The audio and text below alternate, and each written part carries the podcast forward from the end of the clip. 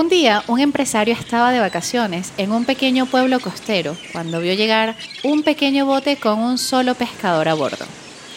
El hombre, ya mayor, pescaba en una pequeña barca descolorida con una caña de pescar, pero tenía la barca llena de peces.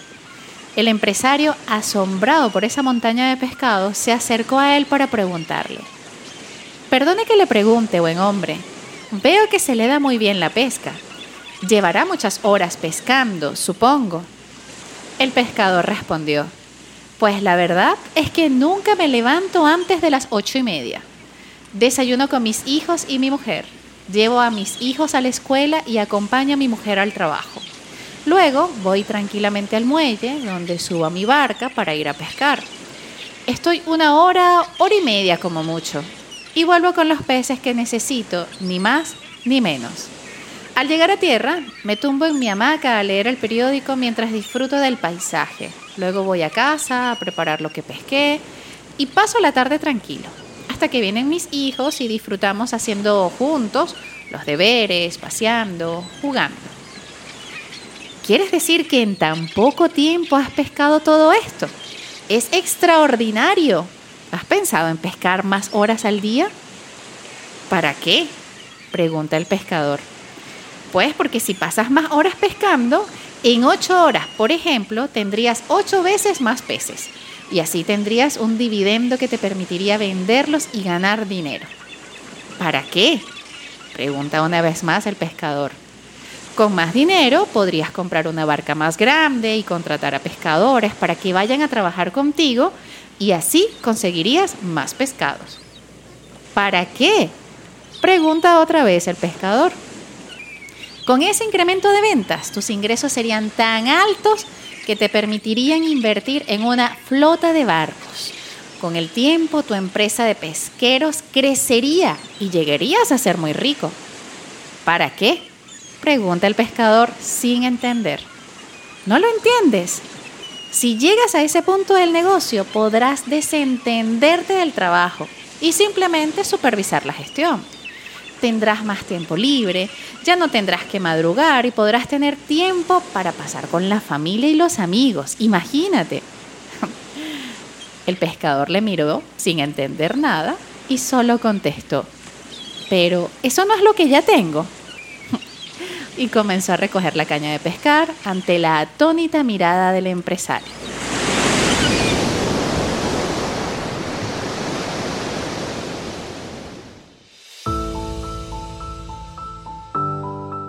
¿Y tú quién eres? ¿Pescador o empresario? ¿En quién te ves reflejado? En el episodio de hoy conversaremos sobre esa constante sensación de insatisfacción que te acompaña, esa que te hace ir de compras para acumular, para estar al día con las tendencias, comer aunque no tengas hambre y compararte con otros para saber si lo estás haciendo bien. Hablaremos de la voracidad emocional y el por qué nada te satisface.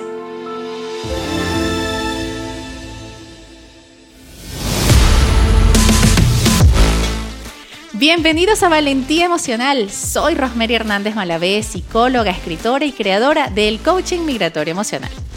Ya estamos cerca de terminar esta segunda temporada.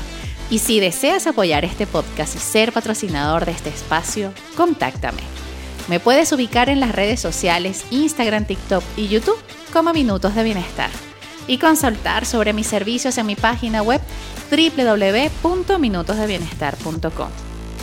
Si deseas compartir tu historia desde el anonimato y la confidencialidad para que podamos desarrollar los temas en este espacio, puedes escribirme al DM de Instagram, Minutos de Bienestar.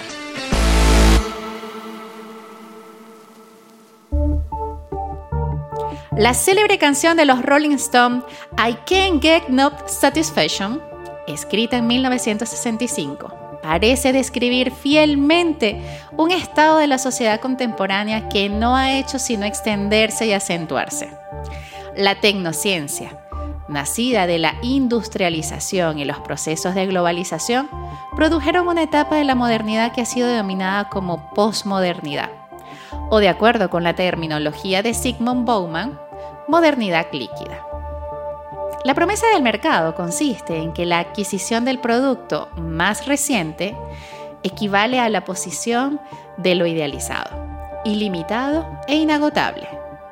Pero la posesión del producto conlleva una desilusión simultánea, un nuevo producto.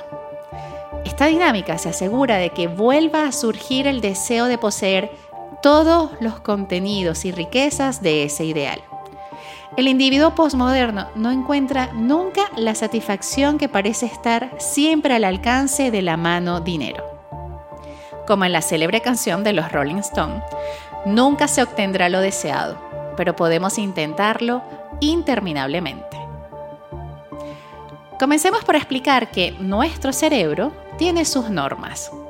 Debemos conocerlas y comprenderlas para poder digerir y aprender cómo nuestra vida podemos llevarla sin someternos a estas reglas. La inteligencia es la herramienta a utilizar. Para comprender el comportamiento del ser humano, es imprescindible saber cuáles son las formas de proceder de nuestro cerebro, quien tiene como misión fundamental garantizar la supervivencia. Entonces, si bien nuestro cerebro nos protege, solo lo hace de aquello que pone en peligro nuestra vida. No se ocupa ni se preocupa de nuestra calidad de vida, a menos que calidad de vida y supervivencia signifique lo mismo para él. Por ejemplo, en personas acostumbradas a vivir en un estatus económico alto, que no conciben vivir en otras condiciones, su cerebro luchará para no bajar de ese estatus. De igual modo, personas que han sufrido durante un largo tiempo, les resultará complicado convencer a su cerebro que se puede vivir de otro modo. El esfuerzo que realizará el cerebro para que sobrevivamos será unas veces más y otras menos, pero siempre el mínimo necesario. Si el cerebro puede ahorrarse pensar para vivir, se lo ahorrará. Por esto, pensar es una actividad poco grata para muchas personas, pues es necesario esforzarse y convencer al cerebro para que así lo haga. Tarea nada fácil.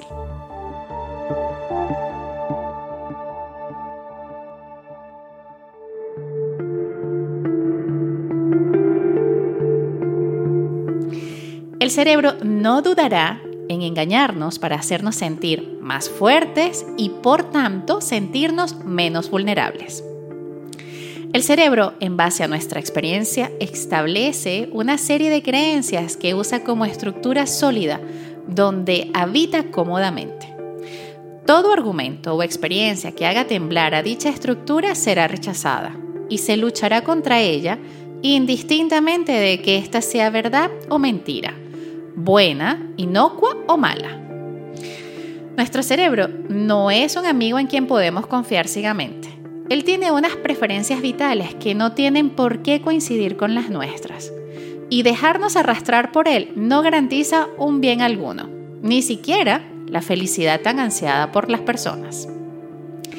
Ahora, una vez conocidas las leyes del cerebro, nos queda saber las leyes de la voracidad humana la primera es el principio de todo es mejorable.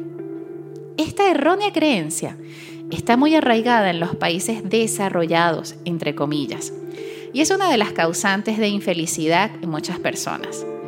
Estas, llevadas por su afán de mejora continua, jamás alcanzan la satisfacción y por más que tengan, siempre desean y necesitan más. Hay muchos ejemplos. Por más que se gane el juego, se sigue jugando para ganar más. Pese a que se trabaje bien, se quiere ascender una y otra vez. No le basta a un atleta con ser primero, quiere el récord del mundo y luego superarlo de nuevo. El segundo principio de la voracidad es la meta es lo máximo. Por ejemplo, lo importante no es disfrutar, sino disfrutar al máximo lo que se pueda y durante el mayor tiempo posible. Y el tercer principio, nunca hay demasiado. La voracidad es algo progresivo. Por más que se alcance, jamás parece demasiado. Tan solo parece un poco más que antes, olvidando que es muchísimo más que al principio. Por ejemplo, quien apuesta 10 mil dólares en una partida de póker le puede parecer que es poco más que los 9.500 que apostó la última vez. En cambio, son mucho más que los 10 dólares de la primera partida. Por tanto, como nunca hay demasiado, nunca se alcanza lo máximo y siempre se puede mejorar. Las consecuencias pueden ser puntuales, comer demasiado un día, comprar demasiado en una ocasión. Habituales, sin ser graves, como el coleccionismo de sellos, de cómics. O el habitual y patológico, como las adicciones, televisión, juego, drogas. Así, si realizamos una tarea una serie de veces, se convertirá en hábito. De elegir tareas sanas, realizar ejercicio físico, comer fruta, nuestra vida mejoraría muchísimo. Pero hemos hablado de voracidad y aún no sabemos qué es. Voraz es un adjetivo que proviene de borax, un término latino. El concepto permite aludir a aquel que se alimenta de manera muy veloz e ingiriendo grandes cantidades de comida. El adjetivo también se puede aplicar al apetito o el hambre que lleva a comer mucho. Tengo un apetito voraz. Creo que podría comerme una vaca entera. O los soldados volvían de la guerra con un hambre voraz. Más allá del contexto de la alimentación, la idea de voraz se emplea para calificar a aquello que genera una destrucción muy rápida o cuyo consumo es veloz.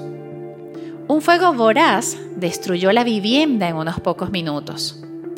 Tenemos que estar preparados para combatir incendios voraces dada la sequía y las altas temperaturas. Siempre fui un lector voraz. Serían algunos ejemplos. Pero también la voracidad se asocia a la avaricia y a las ansias de poder, especialmente cuando la persona no mide las consecuencias de sus actos. Alguien voraz, en este sentido, justifica los medios por los cuales busca alcanzar sus objetivos. En otras palabras, cumplir sus deseos pesa mucho más que el perjuicio que pueda causar a las personas que se encuentran en su camino.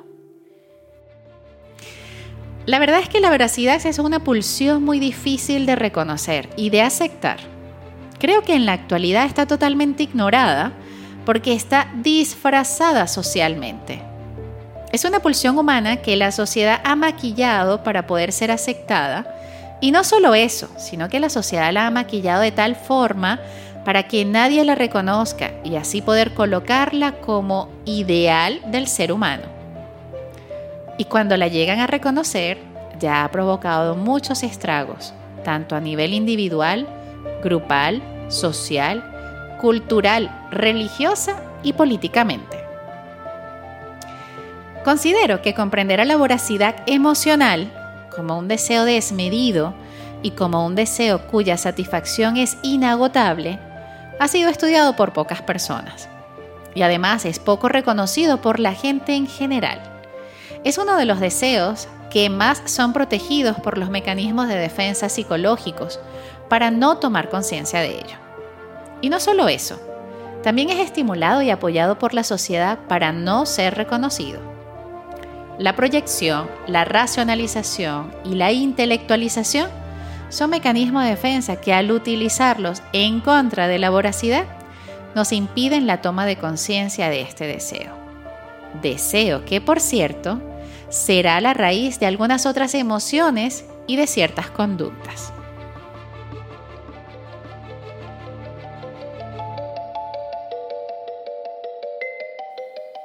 Hablemos de la gula. Tradicionalmente la voracidad está relacionada con la destrucción de objetos o con el hecho de consumir objetos de forma indiferenciada y ha sido relacionado sobre todo con la comida. Un sinónimo tradicional de la voracidad es la gula. Así podemos encontrar en algún diccionario la definición de gula. Gula, exceso en la comida o bebida, apetito desordenado de comer y beber.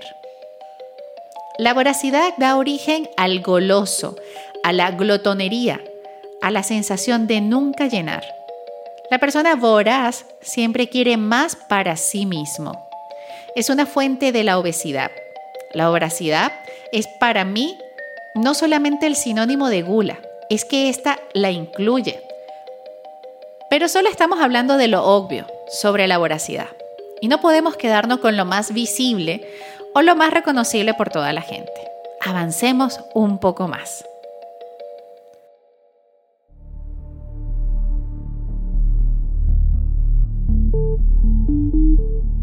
La voracidad también implica almacenar. En la obesidad, cuya raíz sea la voracidad, el voraz almacena y almacena más de lo que va a usar. Me refiero a esa avidez por comer y comer y comer. Quizás lo has escuchado con la expresión, comí tanto que ya no puedo ni caminar. la voracidad es un deseo prácticamente insaciable. Si hablamos de la comida, se sacia cuando definitivamente ya no se puede ingerir más alimento. Y aún así siempre quedará un huequito para algo más. Por cierto, si deseas ampliar sobre el tema de la comida y las emociones, puedes ir al episodio 6 de esta segunda temporada. La voracidad es un problema de la psique. Es el deseo ávido de poseer más y más por el solo hecho de poseer. La persona sabe perfectamente que posee algunas cosas, pero siempre quiere poseer más, aunque no las necesite. A nivel psicológico, explicaría una serie de extravagancias o caprichos en las que las personas atesoran y almacenan objetos hasta llegar a la incongruencia y ridiculez. No es lo mismo tener que poseer. Por ejemplo, no es lo mismo cuando tienes la sensación de poseer un carro que tener un carro. Al tener la sensación de poseer eso que posees, vas a formar parte de ti, de tu imagen, de tu identidad y hasta de tu funcionalidad. Yo sin mi carro no podría vivir. El carro ya te posee a ti. Estás empezando a adorar a tu carro y te estás empezando a adorar a ti por poseer ese carro. En cambio, cuando tienes un carro, el carro que tanto te gustaba por fin lo tienes. Es tan solo eso, tienes algo, pero no forma parte de ti. Realmente no existe una hipervaloración de ese objeto en relación contigo mismo. Por lo tanto, puedes prescindir de él. Obvio que puede incrementar tu imagen por el esfuerzo que hiciste para conseguirlo, pero en ese caso tu imagen aumenta no por el objeto en sí mismo, sino por tu capacidad de logro, por la confianza en ti mismo. Y entonces tu confianza ha crecido, no por un objeto exterior, sino por tu acción interior. La voracidad, por ser un deseo, produce felicidad cuando es satisfecho. Y cuando se presenta, no quiere dañar a nadie o dañarse a sí mismo, como quiera que suceda. Pero como la voracidad es un deseo desmedido de obtener lo deseado en mucha cantidad, indirectamente empieza a dañar a los demás.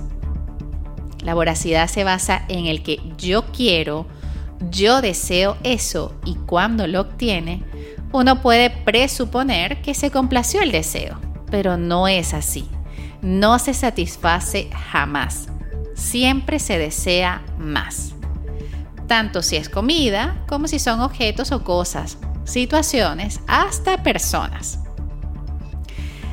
Leyendo para profundizar sobre este tema, me encontré el siguiente relato que ejemplifica a la perfección la voracidad emocional y la estrategia comercial que nos venden las grandes industrias.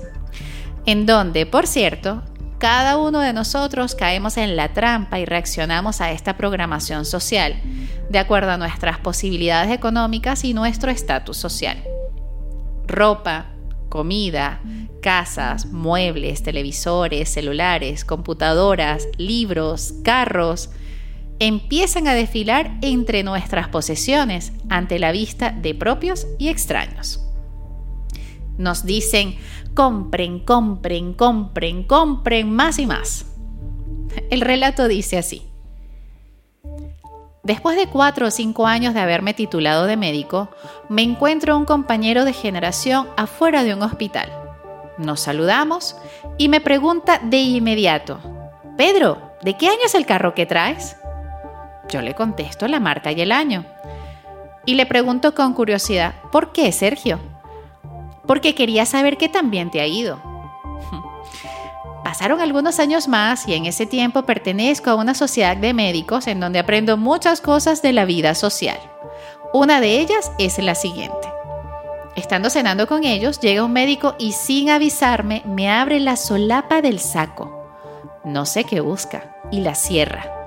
A lo que yo pregunto nuevamente con curiosidad, ¿qué buscas? Y me responde, quería saber si tu traje es de marca. Cuando nos dejamos invadir por la voracidad, existe una gran confusión entre tener y poseer. El poseer es primario en el impulso voraz. El tener no es suficiente. La persona voraz siente una gran satisfacción al decir es mío. En la persona voraz o en los momentos de voracidad de nosotros, que es lo más frecuente, nunca estamos contentos con lo que poseemos mucho menos con lo que tenemos. Confundimos el tener y el obtener con el ser. Pero siempre habrá una racionalización para almacenar cada vez más. Y fíjate que en la acción de almacenar hasta se puede echar a perder lo almacenado y la persona no lo siente, no lo importa, la verdad no le preocupa. Para generar un poco de reflexión, usemos las palabras de la filosofía taoísta entre tu fama y tu propio cuerpo, ¿qué te es más íntimo? Entre tu cuerpo y tus riquezas, ¿qué amas más? Ganar o perder, ¿qué te es más doloroso? El excesivo apego a las cosas te lleva al derroche. Las grandes riquezas son seguidas de grandes despojos. Quien está satisfecho con lo que posee está libre de peligros. Quien sabe detenerse evita riesgos y puede perdurar largamente. No hay peor infortunio que dejarse arrastrar por los deseos, no hay mal mayor que ser insaciable, ni peor calamidad que abandonarse a la codicia.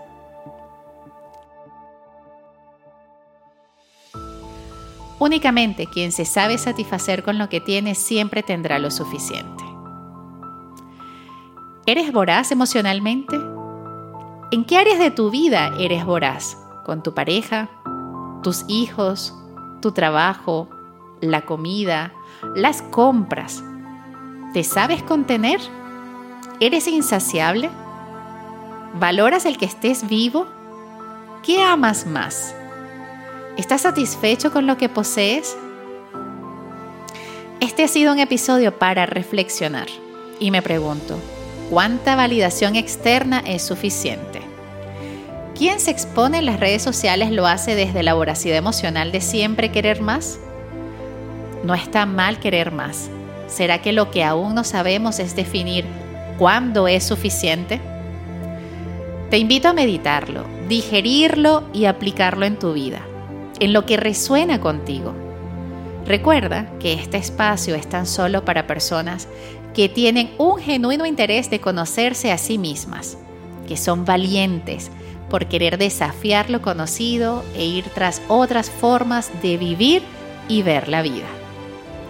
Con mucho cariño para ti y para mí. Valoren y estimulen amorosamente su vida, cuiden amorosamente su cuerpo. Cuidado con la voracidad. Inténtala usar a tu favor.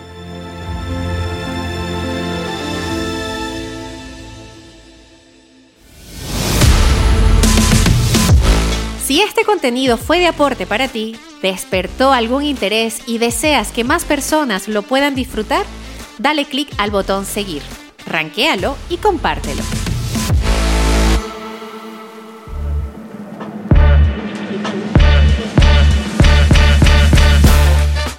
Este podcast llegó a ustedes gracias a Betinix y Drogo, educando con propósito para tu bienestar financiero en redes arroba finanzas-saludables para ti.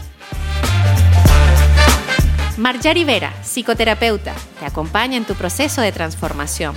La encuentras en las redes como arroba Marja Psicoterapia. Movex, llega hasta donde quieras. En Instagram arroba movex.la.